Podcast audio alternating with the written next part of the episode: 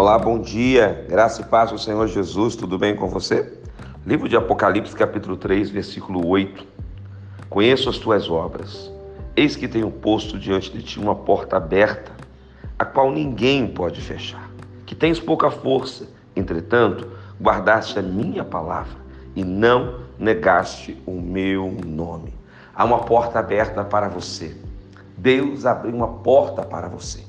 A palavra está dizendo que ninguém pode fechar essa porta que Deus abriu para você.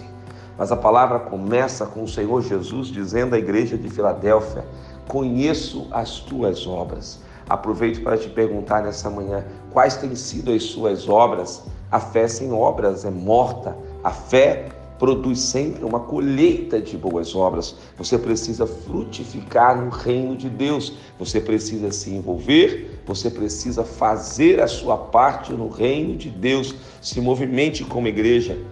Tenha frutos, seja uma bênção para outras pessoas. Saiba que o Senhor está abrindo uma porta para você é a porta que você precisa, é a porta que você necessita. Ele está com você. Eu quero orar pela sua vida, Pai. Eu oro por todos os meus irmãos e irmãs e obrigado, Deus, por essa porta que se abre nesse dia, em nome de Jesus. Amém.